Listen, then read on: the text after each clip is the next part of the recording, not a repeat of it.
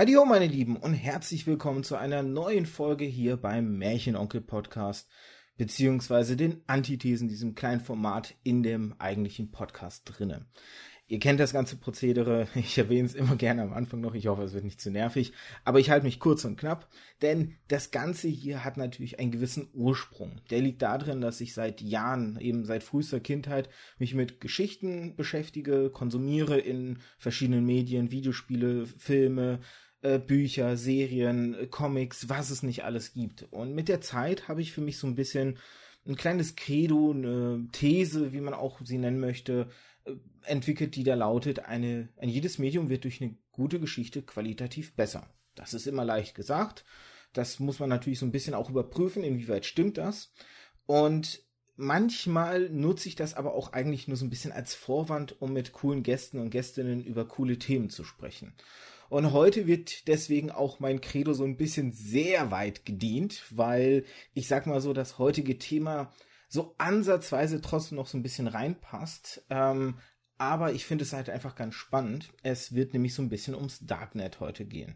Und da habe ich mir auch jemanden dazugeholt, der sich da ziemlich gut auskennt, der auch ein Buch darüber geschrieben hat. Und deswegen, hallo Stefan. Hallo, danke für die Einladung. Schöne Grüße aus Berlin.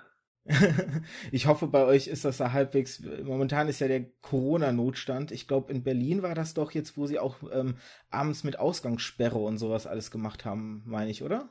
Ja, genau. Sonnabendabend äh, haben die plötzlich ähm, quasi rausgegeben, jetzt müssen alle Bars zugemacht werden. Da ist die Polizei losgefahren, ist in Bars eingeritten und hat gesagt, hopp, hopp, hopp, jetzt alle mal raus. Also es war eine ziemliche, eine ziemliche Hauruck-Aktion.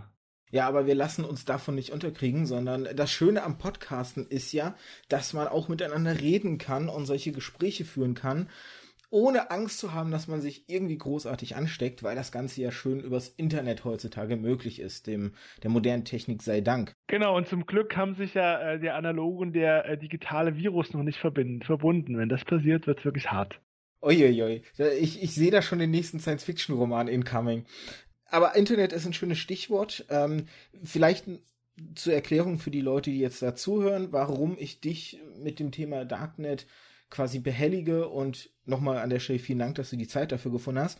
Du hast ein Buch rausgebracht bei CH Beck, ähm, das einfach Darknet heißt, mit dem Untertitel Waffendrogen Whistleblower, wie die digitale Unterwelt funktioniert. Und ähm, vielleicht noch zu dir als Person, für die Leute, die ich jetzt nicht kenne. Du bist ein freier Journalist, hast es gerade schon gesagt, lebst in Berlin und genau. beschäftigst dich so im Bereich Technologie. Du hast unter anderem für ähm, für Heise äh, Texte geschrieben, für heute.de, für CDF-Portal, also verschiedene Medien, die sich halt auch ähm, mit Internet beschäftigen oder die eben technologisch bezogene äh, Berichte schreiben, sag ich mal. Genau. An der Stelle vielleicht gefragt, wie bist du, ähm, also ich, oder vielleicht vorab, ich will nicht zu sehr auf heute die, die technischen Aspekte, weil du hast da schöne Interviews und schöne Texte geschrieben, ähm, die das Ganze halt erklären. Ich möchte so ein bisschen ähm, Facetten, wo ich das Gefühl hatte, die kommen oder sind oft zu kurz in der medialen Betrachtung äh, thematisieren. Aber ein paar Grundzüge muss man dann doch vielleicht am Anfang besprechen. Eben zum Beispiel die Frage, wie bist du darauf gekommen, ähm, über das Darknet ein Buch zu schreiben? Was hat dich da bewogen? Also das kam einfach so, ich hatte in einem äh, populärwissenschaftlichen Magazin PM, hatte ich Themen angeboten. Das erste Mal, die wollten sie nicht haben und dann haben sie mich gefragt, ob ich was über das Darknet schreiben will.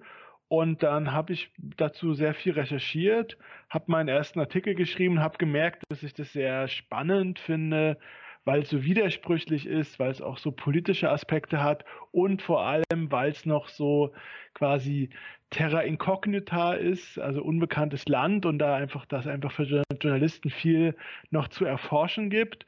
Und dann äh, bin ich da so ein bisschen hängen geblieben und habe immer weiter recherchiert und fand das ziemlich, ziemlich spannend. Wie lange hast du denn ungefähr für das Buch recherchiert?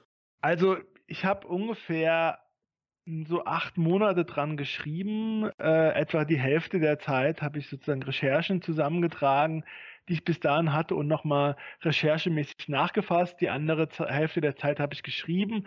Aber ich hatte vor, also äh, mindestens die Hälfte der Recherchen, die hatte ich eigentlich schon vor Beginn des Buchs, weil ich einfach schon vorher sehr viel drüber geschrieben hatte. Der Vorteil, wenn man freier Journalist ist und man hat sich so ein gewisses Netzwerk an unterschiedlichen Medien aufgebaut, dann kann man es sich erlauben, immer wieder über das gleiche Thema zu schreiben und immer so einen leicht anderen Fokus haben, zu haben, so dass man quasi sehr tief in das Thema reinkommt. Das heißt, ich hatte eigen, wusste eigentlich schon vor dem Beginn des Buchs relativ viel darüber ist es denn so, jetzt, das Buch ist ja 2017 erschienen, ist es denn so, dass du danach dieses Thema Darknet dann für dich abgeschlossen hattest oder bist du seitdem auch immer noch immer mal wieder mal so einen kurzen Blick reinwerfen, was geschieht denn da jetzt eigentlich?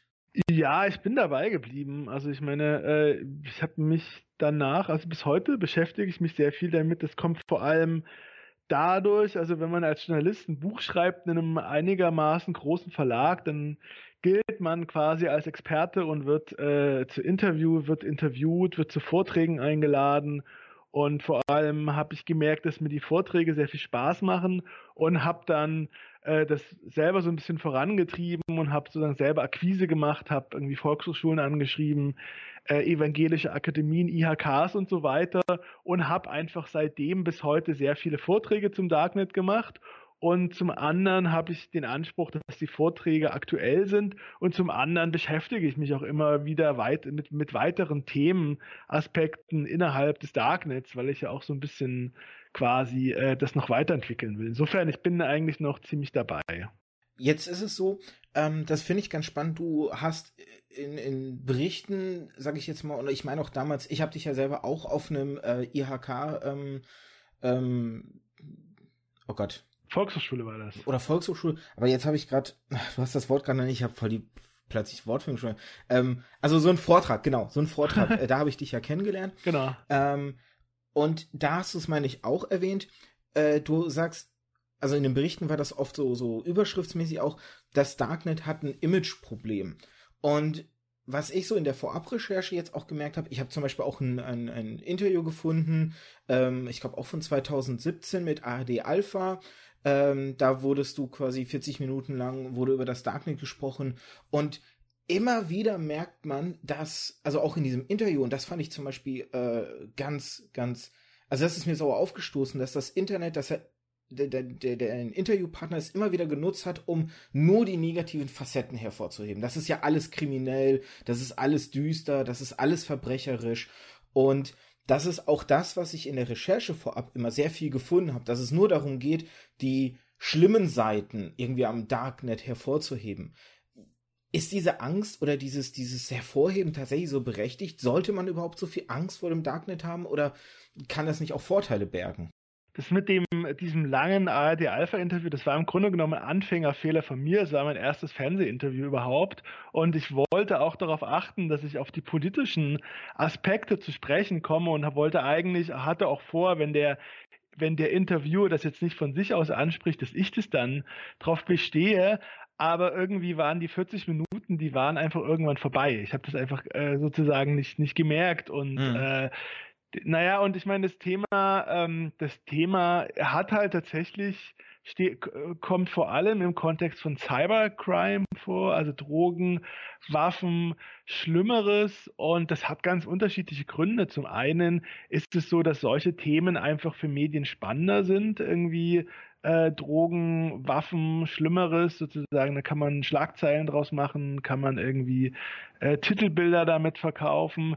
Und dann ist die Sache, dass, ein, dass es einfach für Medien leichter ist, über die Cybercrime-Aspekte zu berichten, als über die politischen Aspekte, weil diese Cybercrime-Aspekte, es gibt regelmäßig Pressemitteilungen der Polizei und da kriegen die sozusagen frei Haus, kriegen die einfach Material, äh, auf deren Basis sie äh, Artikel schreiben und Fernsehbeiträge basteln können. Und diese politischen Aspekte des Darknet, das ist einfach weniger bekannt und da gibt es im Grunde genommen sozusagen keine Institution, äh, die, die regelmäßig sozusagen die, die Medien mit Material äh, versorgt, ähm, während es bei dem Thema Cybercrime so einen permanenten Fluss von Informationen gibt, auf die die Medien einfach mhm. zugreifen können. Okay. Ich glaube, das ist so der Hauptgrund. Es ist gar nicht mal so äh, böser Willen, sondern es ist einfach sehr viel leichter und ähm, äh, man könnte fast sagen attraktiver über diese dunklen und kriminellen Aspekte zu berichten, als über diese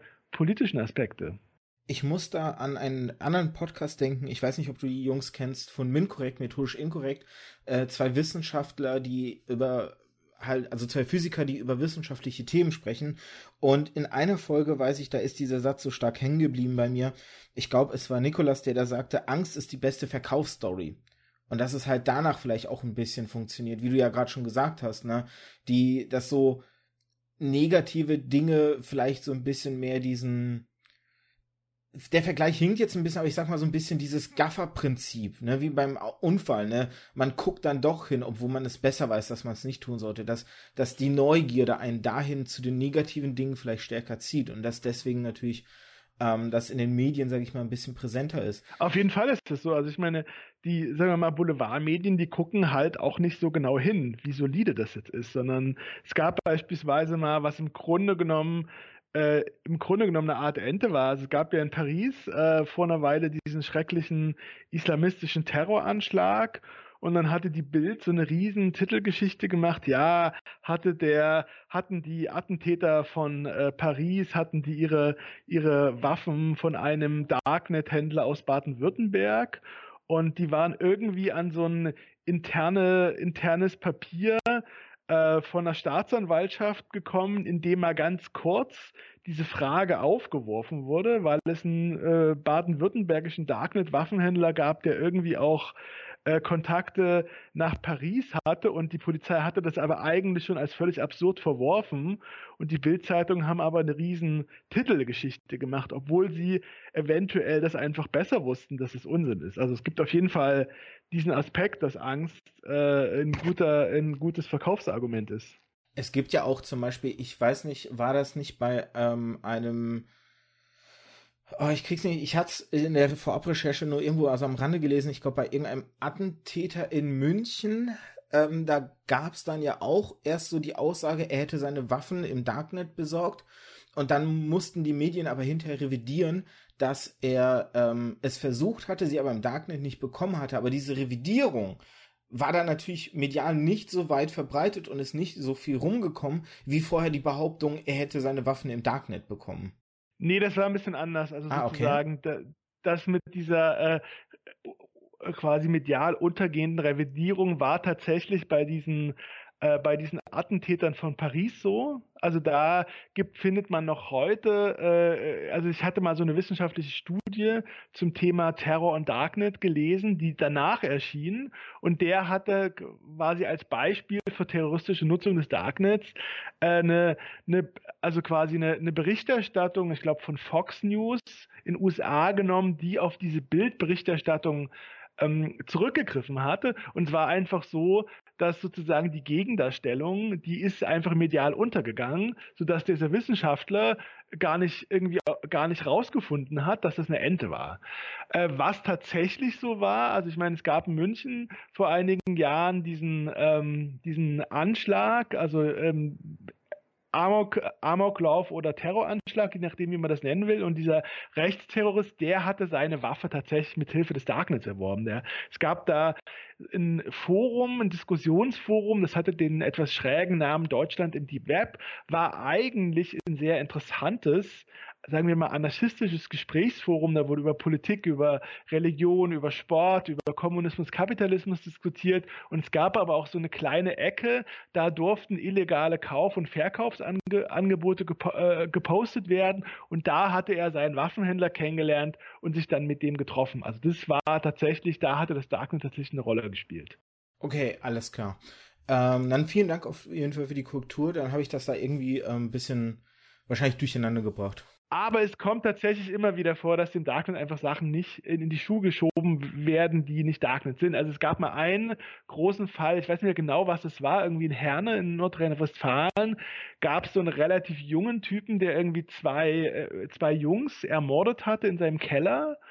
Und dann hatte er irgendwie Bilder davon ähm, auf 4chan äh, gepostet Und dann hatte die Pressestelle der Polizei, die hatte geschrieben, er hätte das ins Darknet gestellt. Anscheinend wussten die nicht genau, was das Darknet ist und hatten dieses, hatten anscheinend dieses Bild, alles, was irgendwie komisch ist im Internet und wo illegale Dinge passieren, das ist Darknet. Und dann haben das halt, wie das meistens passiert, alle Medien ziemlich kritiklos so runtergebetet. Und dann war aber zumindest Spiegel Online so aufrichtig, dass sie einen Artikel darüber veröffentlicht haben, also über dieses äh, Irrtum und über diesen, ich glaube, der Artikel hieß dann Darknet-Täter ohne Darknet. Ah, ich glaube, dann war es das gewesen. Ich glaube, das habe ich da jetzt irgendwie mit reingemischt, weil das mit dem Fortschan, das kommt mir bekannt vor, das habe ich gelesen. Dann ist das da irgendwie durcheinander gekommen. Okay, ähm, Jetzt ist es natürlich so, du hast es schon angesprochen, es gibt halt diese problematischen Bereiche, Waffen, Drogen, und noch viel schlimmere Sachen. Ähm, aber es gibt ja auch die positiven Aspekte. Ich würde gerne auf diese ein bisschen jetzt erstmal zuerst eingehen. Ähm, du hast es ja gerade schon angesprochen, es gibt halt. Ich fürchte, ich muss, ich fürchte, ich muss noch mal ganz kurz reinkrätschen. Und zwar, also was ich halt mache in meinem Buch, ich habe mir halt überlegt, wie ich das in unterschiedliche Bereiche einteile. Und ähm, ich sozusagen, also viele Journalisten, die machen halt zwei Bereiche auf, das Illegale und das Legale. Und ich habe einfach gemerkt, dass man damit nicht so weiterkommt beim Darknet. Und ich unterscheide zwischen drei Bereichen. Ich unterscheide die ethischen Abgründe. Dazu zählt vor allem äh, sogenannte Kinderpornografie, also Missbrauchsbilder, aber auch Waffen und zum zweiten, der zweite Bereich ist das Darknet als Einkaufsmeile für Drogen und der dritte Bereich ist das politische Darknet. Also ich habe das, dieses Thema Drogen im Darknet habe ich explizit äh, quasi äh, äh in, einen, äh, in einen anderen Bereich aufgemacht, weil ich das nicht äh, ver zu verantworten fand, dass man irgendwie Kinderpornografie und äh, Drogenhandel in eine Kategorie steckt. Das sind ganz unterschiedliche Dinge. Und gerade beim Thema Drogenhandel im Darknet gibt es ja tatsächlich sehr auseinandergehende Meinungen. Also bei Kinderpornografie gibt es einen ganz klaren gesellschaftlichen Konsens, dass es, bei Verbre dass es ein Verbrechen ist.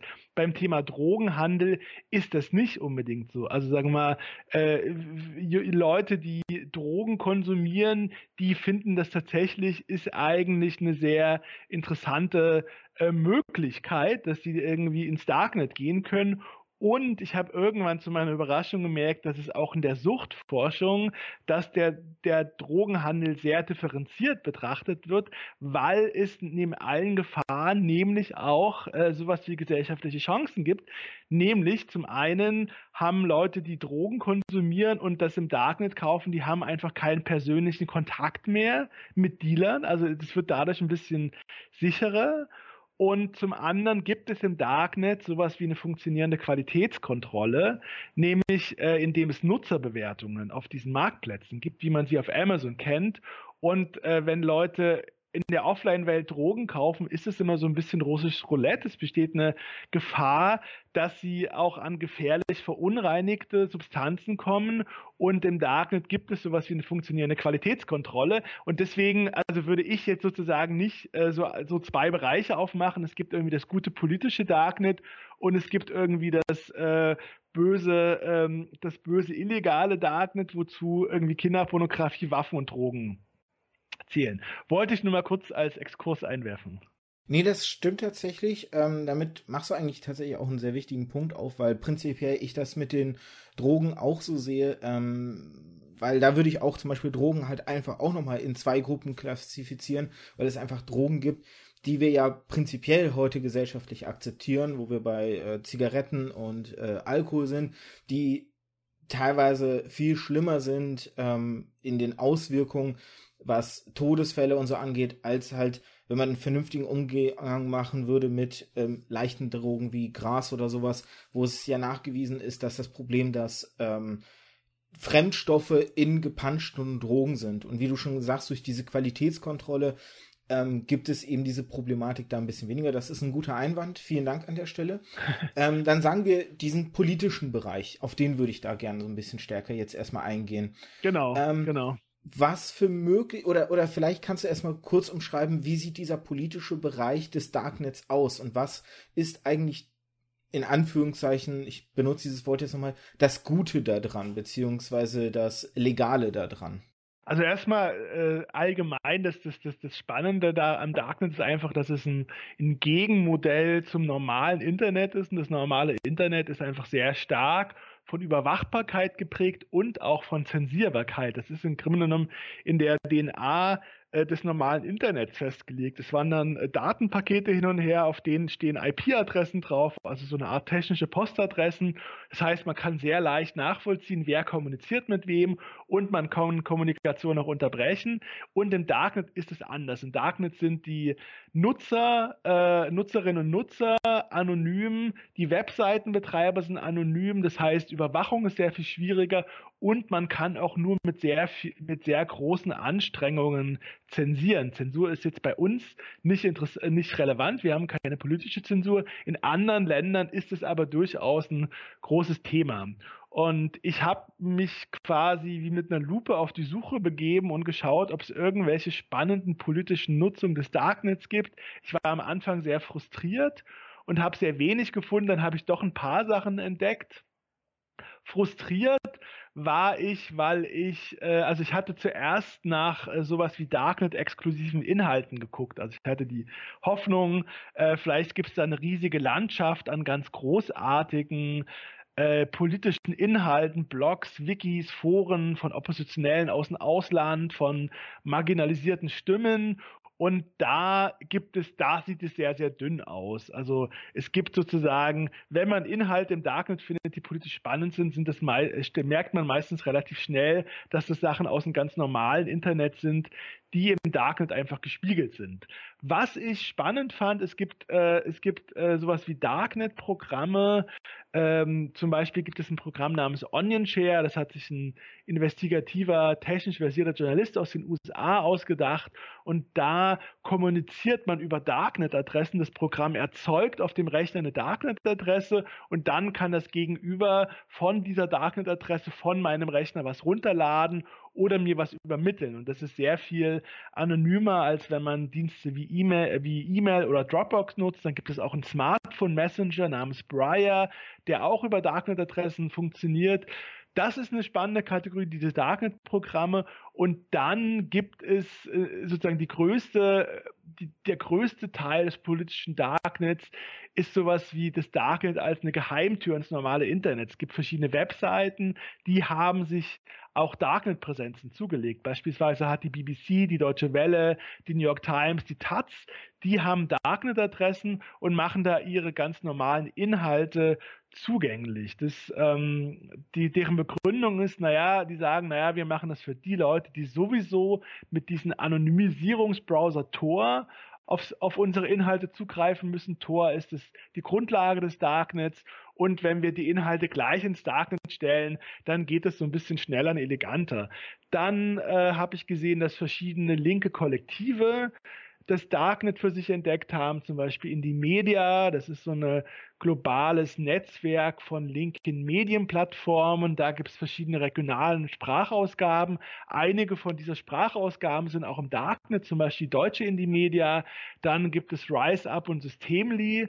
Das sind so Gruppen, die bieten anonyme Kommunikationswerkzeuge für Menschenrechtsaktivisten bereit. Und diese Kommunikationswerkzeuge, die sind auch im Darknet. Und das dient, äh, ich habe auch mal mit denen geredet, warum die das machen. Und mein Eindruck war, das dient so ein bisschen als so eine Art pädagogische Maßnahme. Die wollen ihren Nutzerinnen und Nutzern einfach beibringen, diesen Anonymisierungsbrowser Tor zu verwenden. Das Darknet kann man nur mit Tor betreten und wenn die sozusagen Tor verwenden, ist es sehr viel schwieriger, die zu überwachen. Und dann gibt es noch sowas wie das Darknet der Whistleblower. Das ist eigentlich am spannendsten. So 70, 80 Medien haben Postfächer für Whistleblower ins Darknet gestellt. Das sind richtig große dabei. Das macht die New York Times, die Washington Post, der Guardian, die Süddeutsche Zeitung, die Nachrichtenagentur AP, Heise, die Taz machen das. Und diese Postfächer, die äh, haben den großen Sinn, also wenn ein Whistleblower dieses Postfach aufrufen will, muss er den Anonymisierungsbrowser Tor verwenden. Mit diesem Browser genießt er ein sehr hohes Maß an Anonymität und IT-Sicherheit und er wird quasi zu seinem Anonymisierungs- Glück gezwungen. Edward Snowden, der war ein junges Computergenie, der wusste ganz genau, wie er sich schützen kann, aber vielleicht ist der Whistleblower ja auch mal ein 63-jähriger Familienpapa, der eventuell keine Ahnung hat, wie leicht er sich um seinen Job oder sogar ins Gefängnis bringen kann, wenn er äh, brisante Dokumente aus der Behörde äh, rausschmuggelt und über so ein Postfach übermittelt. Und also das wäre für mich so das politische Darknet, was ich gefunden habe. Sorry für den langen Vortrag. Nee, das ist ja auch ein sehr spannender Aspekt. Ich meine, es sind ja am Ende nicht nur Leute wie Whistleblower, die das benötigen. Ähm, ich weiß nicht, ob dir der Name Hisham Almirat äh, bekannt ist, der ja auch im äh, Zuge des ähm, arabischen Frühlings halt ähm, so ein bisschen in politisch prekäre Situation gekommen ist, sage ich mal. Ja. Ähm, für die Leute, die ihn jetzt nicht kennen, erkläre ich kurz, worum es da geht. Also es war so. Ich kenne ihn auch nicht. Ähm, es war so, dass als die Proteste im Zuge des arabischen Frühlings halt äh, in Gang kam, hat er mit einigen anderen Leuten einen Blog 2011 im Februar gegründet, äh, gegründet der regierungskritisch war. Äh, der hieß ähm, Mam Fakin Mamfakinch, ich hoffe halbwegs richtig ausgesprochen, Entschuldigung für die Muttersprache, die sich jetzt die Hände über den Kopf vielleicht zusammenschlagen. Ähm, dort haben sie halt Berichte und Videos von Demonstrationen halt äh, gepostet, haben auch andere ähm, Sachen gepostet, die einfach regierungskritisch waren und sind relativ schnell zu einer verlässlichen Quelle geworden für die, die quasi abseits der staatlich gelenkten Medien sich informieren wollten. Und ähm, sie sind auch sehr angewachsen. Sie waren dann irgendwann plötzlich bis zu 35 Mitarbeiter. Und dann ist es aber so passiert, dass ähm, es ist, glaube ich, nicht ganz 100% raus, aber es gibt Hinweise, dass die aus der marokkanischen Hauptstadt aus quasi Trojaner auf die ähm, Rechner dieser Blogbetreiber der, der Redaktion ähm, geschmuggelt wurden. Sie wurden gehackt es wurde quasi ihr Blog denunziert auf die Weise und das, dadurch war das Vertrauen in den Blog letztendlich natürlich auch ähm, zerstört halt und die, die, die, die Aufrufzahlen und das Interesse sank dadurch, weil man nicht mehr vertrauen konnte, dass sie 100% wirklich die Leute waren, die da schreiben, von denen man es bis jetzt dachte. Ähm, so dass sie 2014 letztendlich den Blog eingestellt haben. Und ähm, er selber, ähm, Hisham Almirat selber ist dann ins Exil eben, weil er äh, in seinem Heimatland Marokko eben dann politisch verfolgt wurde, ähm, mehrere Anklagen wurden gegen ihn ähm, erhoben und er deswegen einfach jetzt in, also in einem Geheimort irgendwo in Europa lebt und über das Darknet halt eben noch ähm, Kommunikation nach außen sozusagen betreiben kann, ohne halt seine Position zu verraten, dass quasi ähm, in Anführungszeichen seine Verfolger, also quasi sein Mutterland, die, die, natürlich Interesse daran haben, ihn dingfest zu machen, aus ihrer Sicht dingfest zu machen, ähm, damit er ihnen keine Spur gibt, wo sie quasi anfangen müssen zu suchen, benutzt er eben das Darknet. Und das ist ja auch eben ein wichtiger Aspekt. Und man könnte ja fast sogar überlegen, wenn sie damals zu dem Zeitpunkt den Blog über das Darknet betrieben hätten, wäre der überhaupt so groß geworden, hätte er so wachsen können, wären sie aber dadurch vielleicht sicherer gewesen. Auch das sind natürlich dann Aspekte, weil ich zum Beispiel auch überlegt habe, ähm, welche Möglichkeiten stecken eben noch in diesem politischen Bereich oder ich mache es jetzt mal immer unter Anführungszeichen in diesem guten Bereich des Darknets. Ähm, weil neben solchen Problemen halt, dass es für kriminelle Aspekte genutzt wird, gibt es sicherlich noch viele ungenutzte Aspekte, wie man das Darknet eben auch noch weiter ausbauen kann, um es eben für positive Zwecke zu nutzen. Also ja, also das, das stimmt. Ähm, das Ding ist, was dieser, äh, dieser, diese Geschichte des Bloggers, die ähm, fällt jetzt nicht so ganz in meine Definition und Narration des Darknets. Also ich muss jetzt vielleicht auch nochmal, also zumindest so ganz basal technisch ausholen. Es gibt einfach, es gibt im Grunde gibt es verschiedene Definitionen des Darknets und es gibt keine feste. Und äh, also Darknet basiert auf Tor, das ist eine Anonymisierungssoftware, bei der geht es einfach darum, IP-Adressen zu verschleiern, diese digitalen Postadressen. Und das basiert darauf, dass so eine, dass quasi eine Anfrage immer über drei äh, sogenannte Tor-Knoten geschickt wird. Und mit diesem Tor-Prinzip, es gibt zum einen einen Browser auf Basis von Tor, mit dem kann ich ziemlich anonym im normalen Internet surfen und mit dem komme ich ins Darknet Und es gibt das Darknet. Das ist eine, das ist eine zweite Anwendung von Tor. Und äh, es gibt eine eher weitere und eine eher engere Definition vom Darknet. Also mein Darknet ist, dass ich mich tatsächlich dieses, ist, dass ich mit Darknet tatsächlich dieses, dieses Netz von Inhalten, von Darknet-Seiten äh, darunter verstehe. Die sehen alle gleich aus, die enden immer auf .onion und ich schaue mir tatsächlich diese Inhalte an. Es gibt auch eine weitere Definition von Darknet, dass man sagt, Darknet ist sowohl, wenn ich in diesem Darknet-Bereich unterwegs bin, als auch, wenn ich mit dem Tor-Browser anonym im normalen Internet surfe. Und ich habe mich gegen diese weitere Definition entschieden, weil ich finde, dann wird das so ein bisschen für mich ein bisschen beliebig und es gibt aber Leute, äh, die sozusagen mit guten Gründen auch diese weitere Definition haben. Und dieser marokkanische Blogger, der bewegt sich meines Wissens sozusagen nicht im Darknet, also nicht in diesen Darknet-Bereichen, sondern der nutzt einfach diese Anonymisierungssoftware Tor, um anonym zu kommunizieren. Und ähm, das ist eigentlich auch die deutlich relevantere Nutzung dieser Anonymisierungssoftware, also sozusagen dieser Darknet-Bereich im engeren Sinne, der spielt da eher eine marginalere Rolle und politisch ist es vor allem spannend, weil Leute mit diesem Anonymisierungsprinzip von Tor anonym im normalen Internet surfen.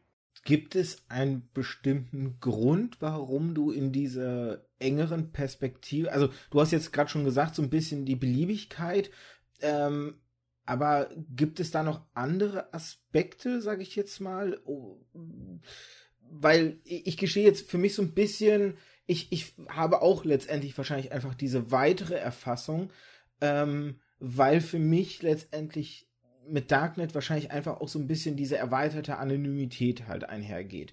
Ähm, das ist ja auch so ein bisschen, habe ich jetzt in der Vorabrecherche mitbekommen, ähm, es war ja so, als das Internet erschaffen wurde, das, was man heutzutage auch als Clear Web versteht oder viel bezeichnet wird, das, was wir so als Internet halt kennen, mhm. dass da eine erhoffte Vielfalt ja auch zum Beispiel äh, immer der Aspekt war, der mitgedacht wurde. Und man ging ja nie davon aus, dass sich so zentrale Knotenpunkte bilden würden, wo eben Datenkraken entstehen, sowas wie Google, Facebook, Amazon, so Sachen halt, die dann natürlich ähm, alles über uns erfahren wollen. Davon ist man damals ja nie eingegangen. Und so ein bisschen wird dieses Dark Web durch diese erweiterte Anonymität ja auch so ein bisschen, habe ich den Eindruck, als erhoffter zweiter Versuch, diese Vielfalt zu erreichen. Wieso gehst du dann dahin, abseits von dieser Beliebigkeit und sagst, naja, die Anonymität allein macht aber das Darknet nicht aus? Also da gibt es zwei Gründe. Zum einen, äh, also für mich und ich glaube auch für viele andere Leute ist das Darknet einfach spannend, weil man irgendwie davon ausgeht, das ist sozusagen so ein völlig paralleles Internet. Und ich glaube, die meisten Leute, wenn die an Darknet denken, denken die tatsächlich auch sozusagen an so einen eigenen Kosmos von Inhalten. Und äh, wenn man sich Artikel anschaut, äh, die äh, sich sozusagen über die politischen Aspekte des Darknets berichten, dann, äh, also dann merkt man meistens relativ schnell, dass die diese, dass die diese beiden Definitionen so ein bisschen vermischen. Also mal, also sozusagen, es wird beschrieben, was das Darknet ist, und es wird beschrieben, ja, das sind diese besonderen Adressen, die auf .onion enden, und dann werden Beispiele der Nutzung des Darknets äh, gegeben und wenn man dann genau hinguckt, merkt man meistens, dass die eigentlich gar nicht das Darknet nutzen, also gar nicht gar nichts mit solchen Onion-Adressen zu tun haben, sondern einfach diesen Anonymisierungsbrowser Tor verwenden. Und es liegt, glaube ich, daran, also viele Leute finden, Journalisten finden das Darknet, den Darknet-Gedanken spannend, aber es war halt lange Zeit, war das im Grunde genommen, ähm, war das eher so ein bisschen Gerücht, dass dieses Darknet auch politisch genutzt wird. Und deswegen haben sie sozusagen dann eigentlich so, ohne das dem Leser so ein bisschen so richtig klar zu machen, diese Definition geweitet. Also ich finde es einfach spannender, mich zu fragen, ist es tatsächlich ein paralleles Inter oder ist es tatsächlich ein alternatives Internet mit äh, ganz anderen Inhalten? Das ist die eine Sache, ich fand das spannender und zum anderen wird es halt tatsächlich so ein bisschen schwierig. Also wenn, wenn man sagt, okay, Darknet sind zum einen die Inhalte, Darken das aber auch, wenn ich anonym normalen Internet surfe, dann könnte man sich auch fragen, okay, muss ich da auch VPN, also Virtual Private Networks, als Darknet zählen? Also wenn ich jetzt ein VPN nutze und damit auf T-Online gehe, bin ich dann auch im mhm. Darknet. Okay. Und ich fand, das war einfach nicht praktikabel. Und das Thema Darknet, das ist ja sehr stark einfach mit so technologischen Sachen verknüpft. Also zumindest muss man Leuten so grundlegend erklären, wie das technisch funktioniert. Und deswegen das, also ich glaube, das hätte einfach nicht funktioniert, wenn ich irgendwie so eine Definition ver verwendet hätte, die so unklar ist. Ist es plausibel? Ja, ja, doch. Oder macht es Sinn? Äh, kann ich nachvollziehen, ist verständlich für mich so ein bisschen, wo dann dann natürlich der, der Aspekt für dich da reinkommt. Und dann, und das andere ist, also ich meine, im, eigentlich sozusagen die, die klassische Definition von Darknet bezieht sich tatsächlich auch auf, auf so Orte. Es gibt auch noch andere Darknet-Technologien. Der englischsprachige Wikipedia-Artikel, äh, der meint, es gibt zwölf Darknet-Technologien. Ich habe mir auch äh, die angeguckt. Zwei von denen so ein bisschen, sind ein bisschen spannender, I2P und Freenet. Und I2P und Freenet sind tatsächlich einfach Darknets, wo es, wo man sich sozusagen, wo man eigene Inhalte erstellt, die nennen sich dann I2P äh, Eep-Sites oder Freenet-Seiten und wo es gar nicht darum geht, anonym ins normale Internet zu gehen. Und wenn ich dann diese wenn ich dann gesagt hätte, okay, Tor ist halt beides, Tor ist Darknet als auch anonymes normale Internet, dann hätte ich im Grunde genommen ein Problem gehabt, diese anderen diese anderen äh, Darknets damit einzubeziehen, weil die halt nur wirklich dieses eine Sache machen, weil weil es da wirklich nur darum geht, äh, eigene Inhalte zu erstellen. Okay. Also ehrlich gesagt, ich habe mir, ich habe das nie so, als ich mich auf den Begriff Dark, auf, auf die Definition von Dark festgelegt habe, habe ich das nie so systematisch gemacht. Äh, also wie ich das jetzt, wie das jetzt vielleicht den Eindruck erweckt hat, das war für mich irgendwie so intuitiv völlig klar. Darknet sind für mich nur diese Inhalte, aber ich hatte jetzt im Nachhinein bin ich zum, also habe ich das Gefühl, eigentlich war das eine relativ sinnvolle Entscheidung. Alles klar. Ich finde, das ist sehr gut nachvollziehbar und ähm, auch denke ich, jetzt ein bisschen noch mal nachvollziehbarer ähm, in der Hinsicht, als dass man einfach versteht, wo deine Gedankenhergänge daherkommen. Ähm, da würde ich aber trotzdem dann noch mal so ein bisschen bei diesem Gedanken bleiben. Wie gesagt, gut immer bitte hier in Anführungszeichen setzen, weil du hast es gerade schon gesagt, ähm, Definitionen sind da oft auch ein bisschen schwierig. Aber wir haben jetzt halt diesen Bereich der, der, des politischen Darknets, was halt Möglichkeiten bietet halt, ne, dass Whistleblower ähm, Sachen, die sie vielleicht als unethisch empfinden, an die Öffentlichkeit tragen können, damit halt eben ähm, politische Systeme vielleicht halt eben nicht alles machen können, was sie, was sie wollen und eben auch nicht auf den Schultern ähm, ihres Volks und dergleichen treiben können.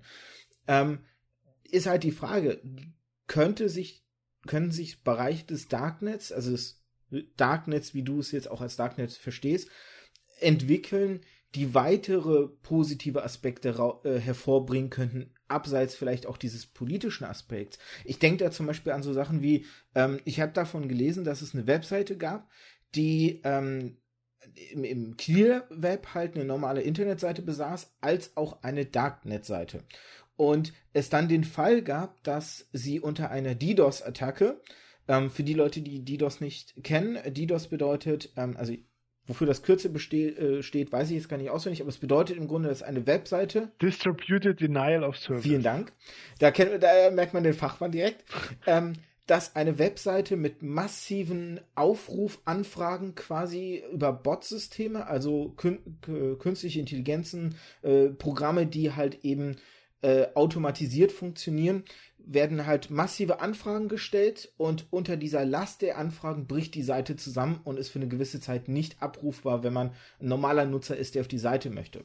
Und solche DDoS-Attacken sind im Darknet einfach nicht machbar, was natürlich bedeutet, dass die Webseite im Clear Web zwar nicht mehr abrufbar war, im Darknet aber noch normal aufgerufen werden konnte. Bei Inimedia war das so. Also ich hatte mit den deutschsprachigen Ausgaben von Inimedia geredet und die hatten das tatsächlich geschildert. Die hatten einmal den Fall, äh, dass Nazis haben so eine DDoS-Attacke auf, äh, auf die deutsche Inimedia geschickt, um die ähm, um die lahmzulegen, weil die in die Medien natürlich doof finden, weil die irgendwie kritisch über Nazis berichten. Und da war es tatsächlich so, dass in der Zeit war die Darknet-Adresse von Indie Media, die war verfügbar. Allerdings, also DDoS-Attacken sind auch im Darknet möglich. Also man, ähm, ah, okay. also im Darknet gibt es halt Drogenmarktplätze und die, äh, die Betreiber der Drogenmarktplätze, die machen, versuchen sich ab und zu auch mal mit, äh, mit, mit DDoS-Attacken das Leben schwer zu machen. Aber es ist so ein bisschen, äh, es ist so ein bisschen komplizierter und ein bisschen schwieriger anzustellen. Und zumindest kann man sagen, also wenn man eine Darknet-Präsenz hat, ist es einfach ein anderer Kanal, der dann vielleicht funktioniert. Okay, ich hatte das so gelesen, also äh, in den Texten so verstanden, dass es nicht machbar ist, weil einfach ähm, auch unter anderem zum Beispiel ähm, das Netz des Darknets nicht darauf ausgelegt ist, was zum Beispiel auch ein Problem ist, dass man ähm, nicht vernünftig streamen könnte über das Darknet. Da, warum das relevant ist, komme ich gleich nochmal dazu in einem anderen Bereich.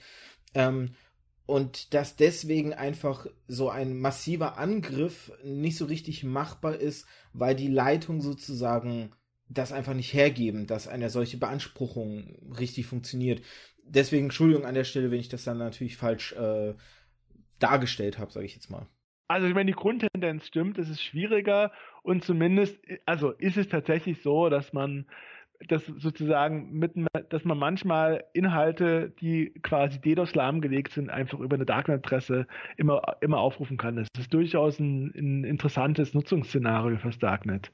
Ist es dann so, um nochmal auch auf so eine Eingangsfrage zurückzukommen, wo ich gefragt habe, ne, mit der Angst rund um das Darknet, ähm, ist es denn so, oder kannst du dir vorstellen, dass wir vielleicht in 10, 20, 30 Jahren an dem Punkt sind, wo dieser Bereich des Darknets, also Webseiten wirklich aufsuchen im Darknet, ähm, eine gewisse Normalität erreicht, dass die Leute diese Angst vielleicht ein bisschen auch verlieren und es wirklich zu einer Art zweitem Internet neben dem Internet wird, wo die, wo dann zum Beispiel mehr politkritische Blogs entstehen könnten oder Webseiten, die dann einfach ähm, als, als zweite Anlaufstelle sind, weil letztendlich, ne, wir haben ja auch jetzt zum Beispiel sowas angesprochen wie dass Webseiten in gewissen Ländern vielleicht ja auch blockiert sind, zensiert sind und dass Leute ja zum Beispiel, nehmen wir jetzt mal China oder Iran, dann über Tor-Netzwerke auf die Onion-Präsenzen dieser Webseiten, zum Beispiel der New York Times, gehen können, um sich dort halt zu informieren.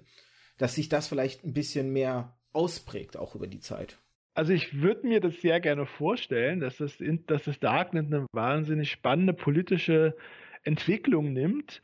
Äh, ist es aber leider eher unwahrscheinlich. Ich habe mir auch mal äh, äh, quasi als Ende meines Buchs überlegt, in welche Richtung das Darknet gehen könnte und hatte so fünf Szenarien, dass das Darknet tatsächlich irgendwie so ein immer noch üblerer Ort wird, wo sich alle alles äh, üble Digitale abspielt, äh, dann wäre es möglich, dass das Darknet einfach kommerzialisiert wird und dass die großen IT-Unternehmen das Darknet für sich entwickeln. Dann wäre es möglich, dass das Darknet einfach äh, sozusagen völlig außer Diskussion verschwindet. Dann wäre es möglich, dass das Darknet in bestimmten Nischen relevant wird. Und dann wäre es möglich, dass im Darknet sich tatsächlich, dass es äh, irgendwie eine, eine spannende politische und soziale Dynamik entwickelt, dass da plötzlich ganz neue, tolle Inhalte entstehen und plötzlich sich, sagen wir mal, vielleicht sowas wie eine globale Zivilgesellschaft, ein Darknet bildet und dann aus dem Darknet heraus die Welt verbessert wird. Und ich fände es wahnsinnig spannend und ich frage mich auch tatsächlich, ob man irgendwie im Darknet diese äh, sozusagen diese frühen Ideale, die man äh, am Internet hatte, nochmal irgendwie neu ausprobieren könnte. Ich halte es aber leider sehr für sehr unwahrscheinlich. Also im Grunde genommen sieht man ja immer mal wieder, also es gibt also die viele Technologien, ähm, an die gab es am Anfang ganz große Hoffnung, sei es, äh, das, sei das die, äh, äh, die Zeitungspresse, sei es das Radio, sei es das Internet. Dann gab es vielleicht mal so einen ganz kleinen Zeitraum, in dem tatsächlich da was Spannendes passiert ist. Vielleicht passiert es noch im Internet, aber wenn so eine Technologie tatsächlich mal richtig relevant und groß wird, dann steigen im Grunde genommen die großen Machtakteure ein und vereinnahmen das für sich. Das ist ja mit äh, Internet und Social Media auch so. Deswegen, also ich fände es spannend, wenn da irgendwas passiert, aber ich halte es leider für eher unwahrscheinlich. Es ist in vielen Bereichen so, nicht nur Social Media jetzt oder so. Auch im Podcasting erlebt man das jetzt immer mehr, dass ähm, die, die Szene so ein bisschen dominiert wird von Leuten, die schon eine gewisse Reichweite haben und die halt auch nach 0815-Schema halt Sachen machen wollen. Und dann kommen dann auch vor allem viele Marketing-Fuzis, die so darstellen, als gäbe es im Podcasting nichts wirklich Spannendes zu entdecken und meinen dann halt, ähm, dass es keine Wirtschaftlichkeit bis dato halt gibt und wollen halt eine gewisse Wirtschaftlichkeit reindrängen, was dann wieder auch eine Gleichschaltung des ganzen Systems bietet, weil dann letztendlich gefühlt jeder Podcast nach Schema F am Ende funktioniert. Ähm, ich vergleiche das ganz gerne immer mit YouTube, wo man auch am Anfang ein, ein wildes Treiben von Kreativen gesehen hat und heute gefühlt ähm, hast du so Cluster, weiß ich nicht, Beauty-YouTuber, Reise-YouTuber und so. Und innerhalb ihres Clusters funktionieren sie alle gleich und äh, bauen dasselbe System auf sozusagen. Nee, nee, genau, sozusagen. Und mittlerweile wird ja YouTube tatsächlich auch also so von Nazis genutzt. Das ist ja sozusagen, äh, zum einen ist es vermutlich so, dass Technologie nur einen sehr kleinen Zeitraum lang tatsächlich irgendwie so interessant sein kann und sozusagen irgendwie marginalisierte Stimmen äh, ähm, nach oben bringen kann und sie dann sozusagen von den großen Machtakteuren vereinnahmt wird und äh, mittlerweile sieht man ja auch, dass es einfach auch passieren kann, dass Technologie dann sozusagen für so einen gesellschaftlichen Rückschritt eingesetzt wird. Mhm. Und gerade diese, es gibt ja gerade ganz sehr viele Diskussionen, dass Internet und äh, Social Media im Grunde genommen zum einen jetzt gar nicht mal so die großen äh, positiven Entwicklungen hervorbringt, sondern tatsächlich für äh, sozusagen als Instrument für sehr rückschrittliche autoritäre äh, politische Bewegung genutzt wird. Ja. Und ich meine, irgendwie, man könnte sich jetzt schön darüber Gedanken machen, wie dieses Darknet, unter welchen Umständen äh, das irgendwie interessant werden könnte, aber im Grunde genommen äh, ist es klar, also sobald es mal ein bisschen relevanter wird, werden die ganzen, wird da das große Geld rein, reindrängen und werden die großen Machtakteure reindringen und irgendwann bräuchte es dann vielleicht einen neuen Ort weil das Darknet dann äh, sozusagen so, vielleicht so ist wie das normale Internet. Mhm. Außerdem muss man sagen, also ich meine, das Darknet, äh, bevor es wirklich interessant sein kann, muss es auch noch ein bisschen seine Hausaufgaben machen. Also ich sehe gerade so zwei große Probleme im Darknet. Zum einen gibt es keine inhaltliche Selbstregulierung. Also momentan ist es so, äh, man kann eine Darknet-Adresse nicht löschen oder blockieren, selbst wenn man weiß, dass da so schreckliche Dinge äh, wie Kinderpornografie passieren und wenn man die Adresse kennt. Diese inhaltliche Selbstregulierung, die gibt es gerade nicht. Und diese Tor-Gemeinschaft, die in dem Darknet steht, die, äh, die, die äh, tut sich sehr schwer da mit so einer inhaltlichen Selbstregulierung. Die braucht es aber.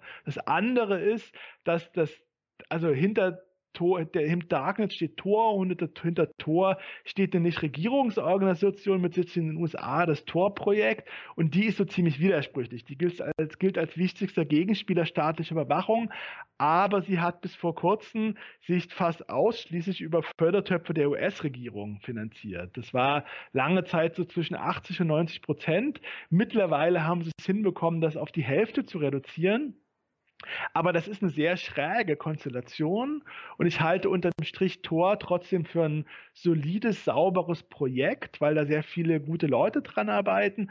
Aber Tor muss einfach, also muss einfach institutionell auch unabhängig werden und muss eine unabhängige globale Zivilgesellschaft werden, was sie momentan noch nicht ist. Und ich glaube, das Darknet also das muss auch irgendwie dieses Problem erstmal lösen, bevor man darüber reden kann, dass das Darknet irgendwie eine spannende Entwicklung nimmt.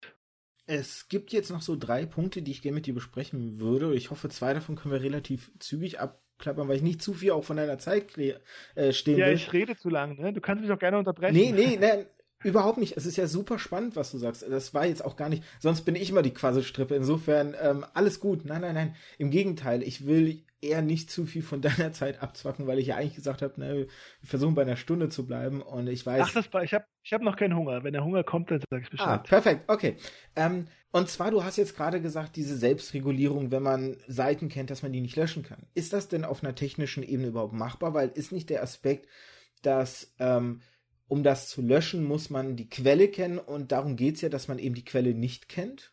Also es ist momentan geht es nicht. Allerdings, also es, es stecken ja Leute und es steckt ja so eine ganze Gemeinschaft von irgendwie äh, von Haupt- und ehrenamtlichen Entwicklern hinter Tor und die könnten die Technologie einfach so ein kleines bisschen umändern, dass es geht, dass man sagt, okay, äh, also sozusagen, man kann diese, man kann zwar mit Hilfe der Tor-Technologie sich so eine Darknet-Adresse erzeugen, aber man kann sagen, äh, dass dann einfach diese Tor-Knoten, die die Infrastruktur des Darknets sind, dass die zu dieser Darknet-Adresse nicht mehr verbinden. Okay. Und diese Möglichkeit könnte man einbauen und die gibt es momentan nicht.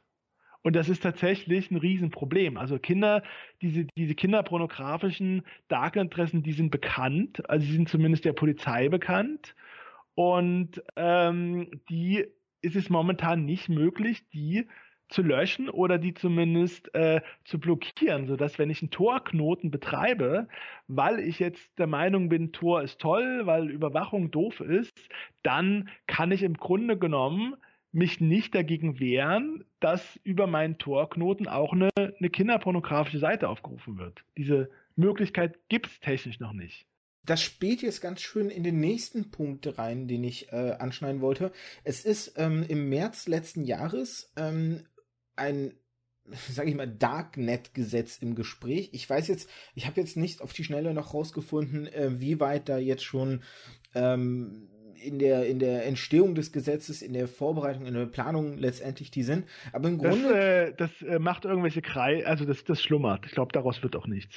Okay, weil das war ziemlich ähm, ein Gesprächsthema dahingehend, weil man so ein bisschen befürchtet hat, dass eben diese politisch sinnvollen Nutzungen für das Darknet in Gefahr geraten könnten. Ich, ähm, im Grunde ging es wohl darum, dass man Anbieter von solchen Knotenpunkten, also die solche bereitstellen, ähm, unter Generalverdacht stellt, weil eben diese Problematik besteht, die du gerade angesprochen hast. Es wäre möglich, über den Knotenpunkt eben eine zum Beispiel porno äh, kinderpornografische Seite aufzurufen und damit ist man quasi mitschuldig an diesem verbrecherischen Akt. Und ähm, ich fand das so absurd dahingehend, weil ich habe irgendwo, ich, ich habe jetzt leider nicht mehr auf die Schnelle das gefunden, eine Aussage von einem, ich glaube, SPD-Politiker gefunden. Ähm, ich weiß jetzt auch keinen Namen, deswegen, vielleicht war es auch CDU oder CSU oder, oder eine ganz andere Partei, bitte nagelt mich nicht zu sehr fest darauf. Aber da war im Grunde dann die Aussage, naja, wir wollen ja äh, nicht diese politisch sinnvollen Aspekte, dass eben zum Beispiel Whistleblower die Möglichkeit haben, äh, weiterhin Informationen zu teilen oder halt Verfolgte über das Darknet kommunizieren können, eben in dieser erweiterten Definition, ähm, sondern wir wollen ja eigentlich nur den verbrecherischen Bereichen ein Riegel vorschieben, wo dann aber die Aussage war, naja, gut, aber wenn jetzt jeder Knotenpunkt unter Generalverdacht steht und niemand deswegen mehr einen aufstellt, ist auch der andere Pfad gar nicht mehr machbar. Das war ja so ein bisschen da die große Debatte, wenn ich das richtig wiedergegeben habe. Also das, genau, das Problem war, also der, der Wortlaut des Gesetzentwurfs, der war im Grunde genommen, es ging ganz klar darum, es soll sich gegen, Inhal gegen illegale Inhalte richten, aber das Problem, es war sozusagen, es war so offen und es hatte so, so viele Interpretationsmöglichkeiten. Es war, ging quasi in die Richtung, also wenn man ähm, quasi Dienste anbietet über die, äh, wenn man sozusagen die, die Verschlüsselung, die auf Anonymisierung basieren und die illegale Nutzungen fördern oder ermöglichen. Und es war halt wahnsinnig vage, sodass tatsächlich die Befürchtung bestand, okay, dann könnte man ja auch auf die Idee kommen, dass ja Knoten, Torknoten auch dazu zählen. Und dieses, das sozusagen, was neu war, daran, dass man sozusagen die, die Nutzung von Anonymisierungstechnologien erstmals als etwas Strafverschärfendes definieren wollte. Also es ist schon jetzt, ist es verboten, quasi Dienste bereitzustellen, die illegale Nutzungen äh, fördern. Das ist, ist schon, das ist ganz klar verboten. Und es ging aber einfach darum, dass man einfach pl plötzlich diesen Anonymisierungsaspekt damit reingenommen hat. Und ähm, es gab verschiedene Kritik und ich fand, also ich bin kein, kein, kein Jurist, ich bin eine Laie, aber ich hatte eigentlich den Gefühl, dass, den Eindruck, dass Leute, die sich mit diesen Themen juristisch beschäftigen, dass die alle gesagt haben, es gibt einfach keine Strafbarkeitslücke. Man kann kinderpornografische Foren, ähm, da ist völlig klar, dass die, äh, dass die Betreiber, dass die auch Verbrechen begehen. Da ist es nicht so, dass man ohne diesen Darknet-Paragraphen die Leute wieder freilassen muss. Und es haben quasi die Praxis hat immer wieder gezeigt, man kann Leute, die im Darknet illegale Geschäfte machen, die kann man, äh, die kann man ins Gefängnis bringen. Und äh, also im Grunde genommen, aus dem Grunde war dieser Darknet-Vorstoß tatsächlich, dieser Darknet-Paragraphen-Vorstoß, der war sehr kritisiert und der, das wird, glaube ich, also soweit ich weiß, ist der irgendwie, der ist noch nicht offiziell begraben, aber im Grunde genommen wird das nicht weiterverfolgt wer, äh, werden. Und dazu kommt noch eine zweite Frage, nämlich wenn man sagt, man will illegale Nutzungen äh, verhindern, dann ist natürlich auch die Frage, also es gibt diese Postfächer für Whistleblower, und die sind ja nicht ohne Grund im Darknet. Die sind auch deswegen im Darknet, weil man als Whistleblower sich, sich auch strafbar machen kann. Also wenn ich jetzt äh, Whistleblower bin und ich sage mal, würde aus dem Bundesamt für Verfassungsschutz äh, Akten äh, zur, äh, zum NSU-Komplex ähm, äh, rausschmuggeln, äh, dann wäre das vielleicht auch illegal. Da würde ich mich auch strafbar machen.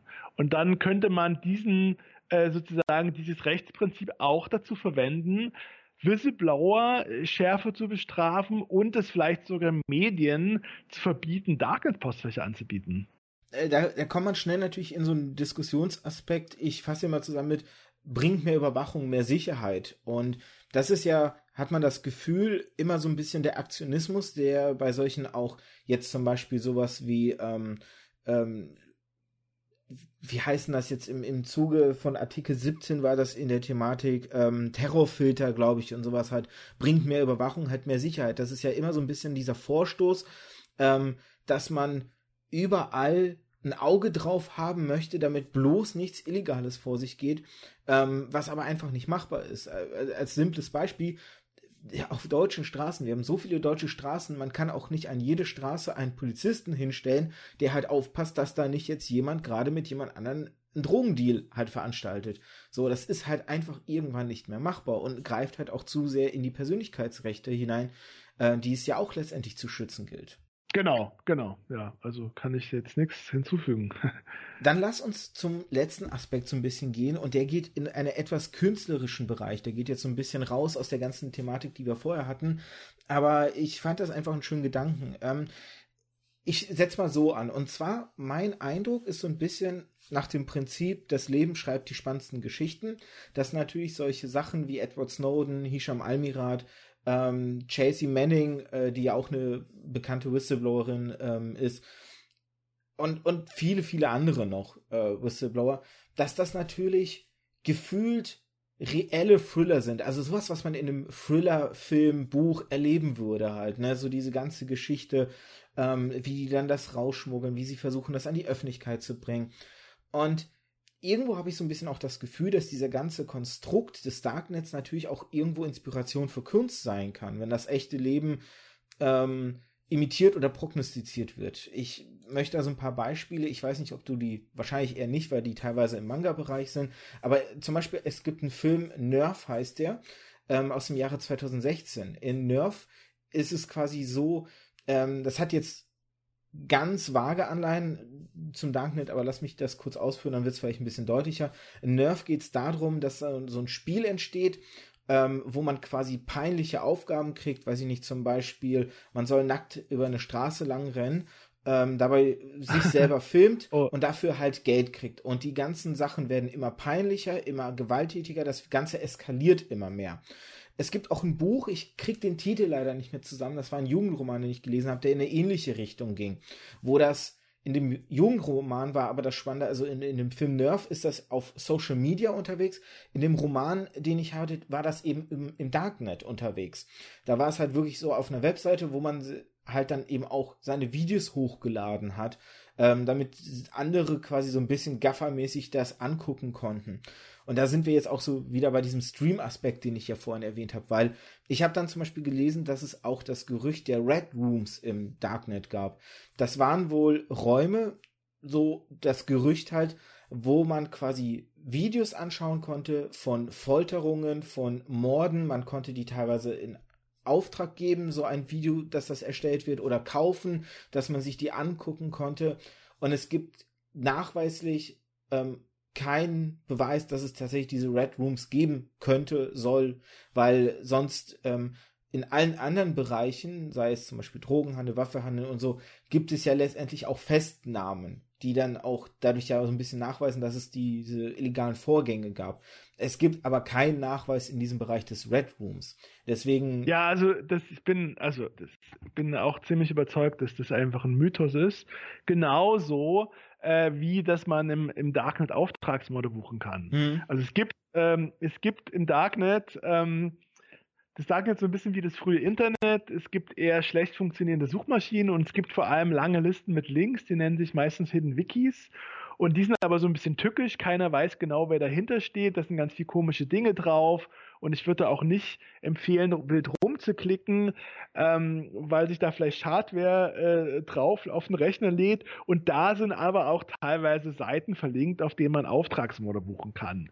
Und da äh, aber alle, mit denen ich gesprochen habe, sind davon überzeugt, das ist entweder ein schräges Kunstprojekt oder das ist ein Betrüger, weil jemand irgendwie sagt, okay, dann, ähm, dann überweist mir jemand einen Bitcoin, damit ich seinen Chef ermorde und dann kann der ja nicht zur Polizei gehen sagen, guck mal, mein Chef lebt noch.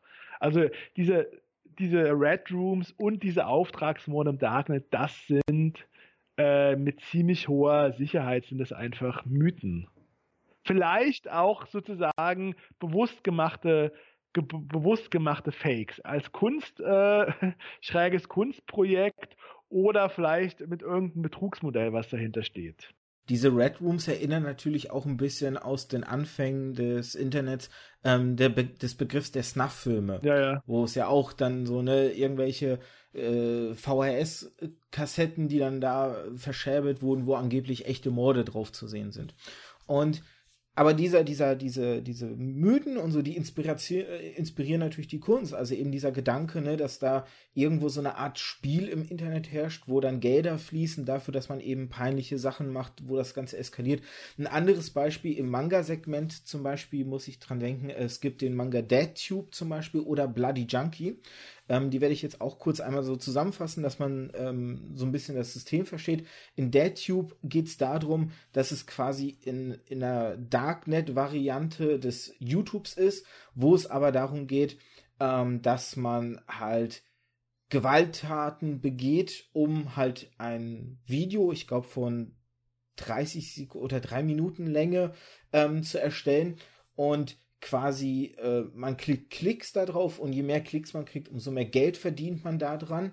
Und äh, Personen, die die wenigsten Klicks kriegen sozusagen oder die, ähm, die, sage ich jetzt mal, irgendwie nicht mehr Videos hochladen wollen, die sich versuchen rauszuziehen, werden dann selber Opfer von Mordaktionen halt zum Beispiel, damit halt so nach dem Motto keine Zeugen und sowas.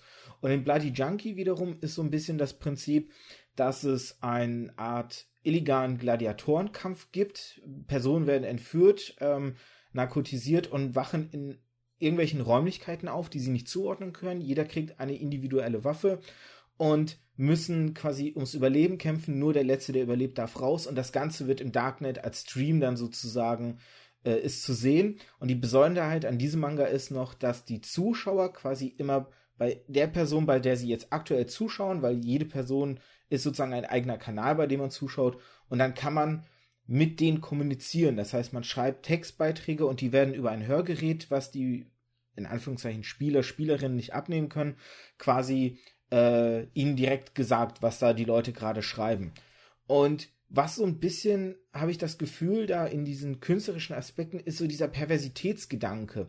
Dieses, welche Abgründe kann das Darknet in uns hervorholen? Was wozu sind wir fähig, was ist da ähm, machbar.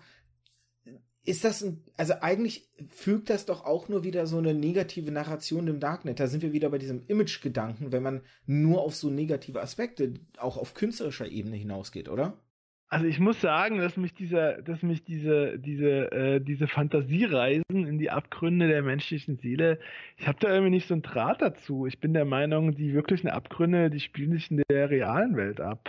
also die spielen sich irgendwie, äh, die spielen sich irgendwo in Kriegsgebieten ab und die spielen sich vielleicht auch an der äh, an der äh, Grenze von Festung Europa ab und spielen sich irgendwo ab, wo Leute irgendwie aus Armut in sklavenähnlichen Bedingungen leben. Und ähm, also ich, ich muss sagen, ich, ich teile diese Faszination, ich kann da irgendwie relativ wenig zu sagen. Also ich finde es nicht so, ich finde es irgendwie nicht so spannend, weil ich glaube tatsächlich, der wirkliche Horror spielt sich außerhalb des Darknets ab. Wenn man von Kinderpornografie mal absieht, aber sozusagen die, der Horror von Kinderpornografie spielt sich ja eigentlich auch äh, sozusagen nicht digital ab, sondern spielt sich ja äh, sozusagen im re realen Leben ab, in den konkreten Missbrauchssituationen.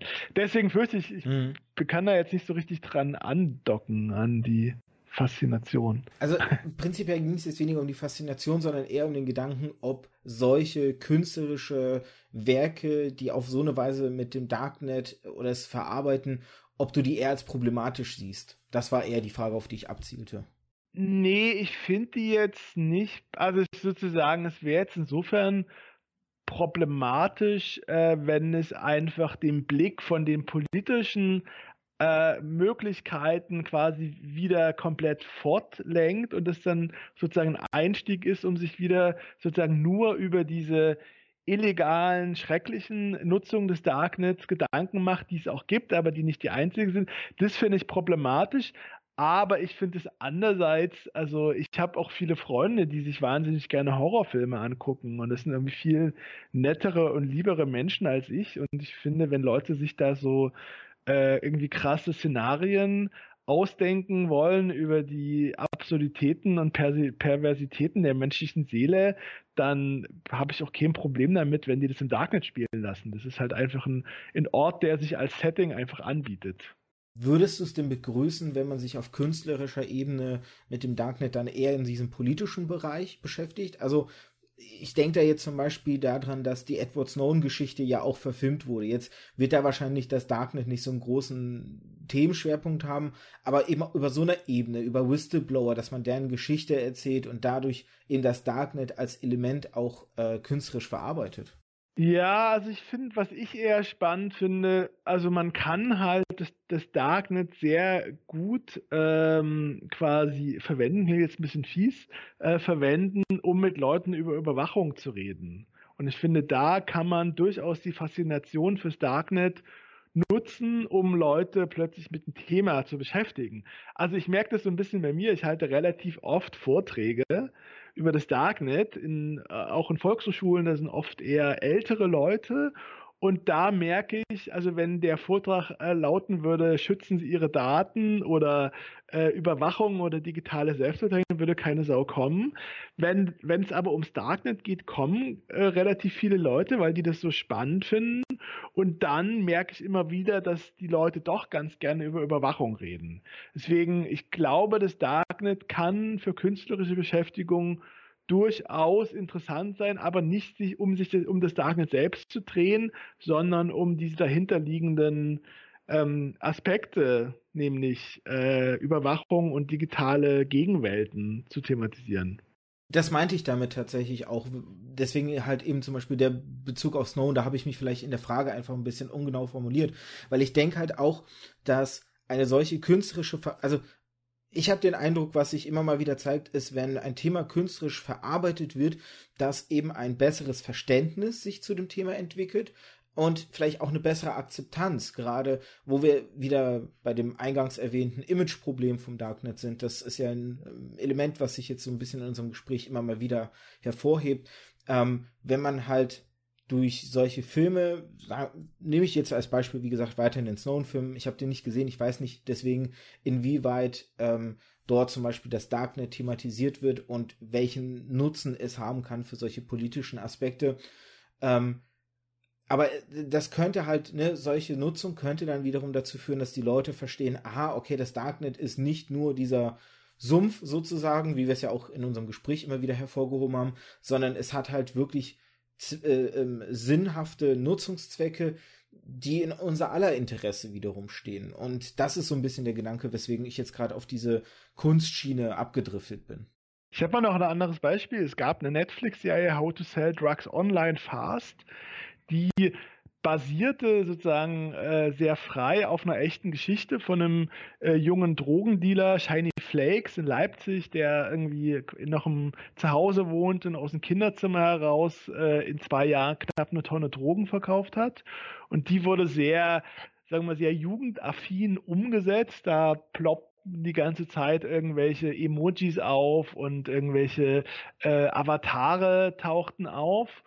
Und die hat im Grunde genommen, hat die diese politischen Aspekte des Darknet sozusagen nur sehr, äh, sehr am Rande behandelt. Aber ich finde es eigentlich trotzdem, dass es eine interessante und äh, produktive künstlerische, ähm, künstlerische äh, Produktion war, weil sie einfach Leute überhaupt dazu gebracht hat, sich mit diesem Thema zu beschäftigen. Und zwar über diese Faszinierung für Drogen und für diesen schrägen Darknet-Drogenhandel.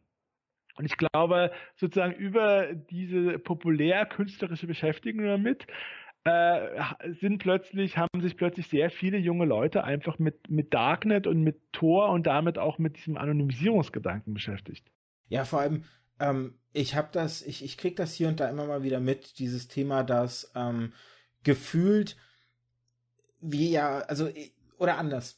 Hin und wieder, ich bin ja Buchhändler, äh, in der Buchhandlung werden dann auch so Themen äh, mit Kunden äh, kommen da auf, wie halt Überwachung und, und Sicherheit und alles und dann immer auch natürlich der Vergleich auf George Orwells 1984, wo so ein bisschen ähm, damals der große Aufschrei war vor einer solchen Zukunftsvision und ich höre dann gerne auch immer mal wieder den Satz, ja und heute rennen wir lachend in die Kreissäge, also wir begeben uns freiwillig in diese gläserne Situation und ähm, dass wir da vielleicht so ein bisschen wieder ein besseres oder, oder teilweise sind die Leute dann auch so, naja, man kann sich dem ja auch gar nicht mehr gefühlt entziehen, dass dieses Bewusstsein, dass durchaus Möglichkeiten herrschen, gar nicht so richtig vorhanden sind und sowas kann natürlich dann auch helfen, wie du schon sagst, ne, diese Vorträge, die dann eben zeigen, nee, Moment mal, es gibt schon noch Möglichkeiten, dass man ähm, sich nicht überall preisgeben muss und dass man sich auch ein bisschen schützen kann. Wie gesagt, auch in diesem erweiterten Definitionsradius, sag ich mal. Ja, würde ich auch sagen. Ich würde dann gerne das äh, Gespräch, weil ich glaube, wir sind dann so ziemlich durch, es sei denn, du hast noch irgendwelche Sachen, die du gerne äh, hervorheben möchtest? Hm, nö, eigentlich nicht ähm, würde ich dann gerne mit einem Zitat aus einem äh, Text vom, ähm, den habe ich auf der Webseite Bundeszentrale für politische Bildung gefunden. Der Text heißt Netz der Dissidenten, die helle Seite im Darknet ähm, und ist von, von, einem Kollegen von dir, Daniel Moosbrucker, geschrieben. Und da ist ein Satz, den ich einfach so ein bisschen als Abschluss dann äh, zitieren möchte.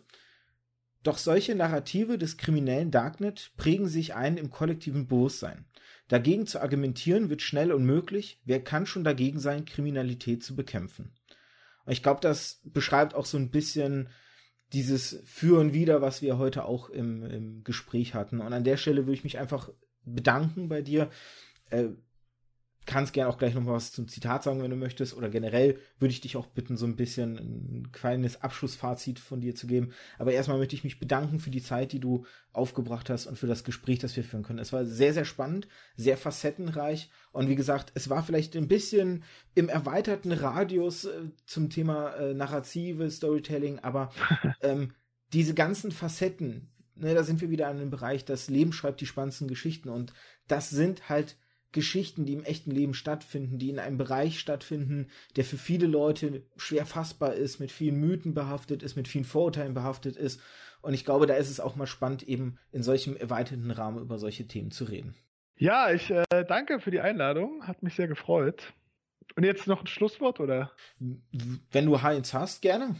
Ja, also ich meine, ich finde das Darknet halt spannend. Ich habe irgendwann angefangen, mich sehr stark damit zu beschäftigen und es hat mich bis jetzt äh, nicht losgelassen.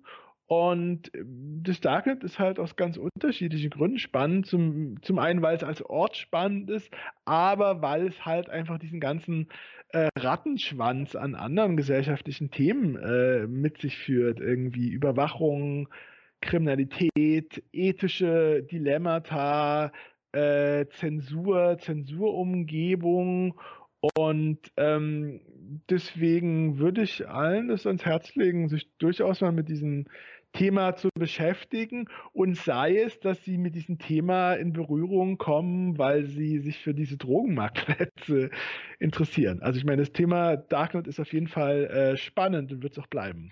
Vielen Dank. Ich glaube, dann bleibt mir nicht mehr viel zu sagen. Wenn ihr da draußen natürlich eure Meinung zu dem Thema von euch geben möchtet, dann könnt ihr das auf verschiedenen Kanälen.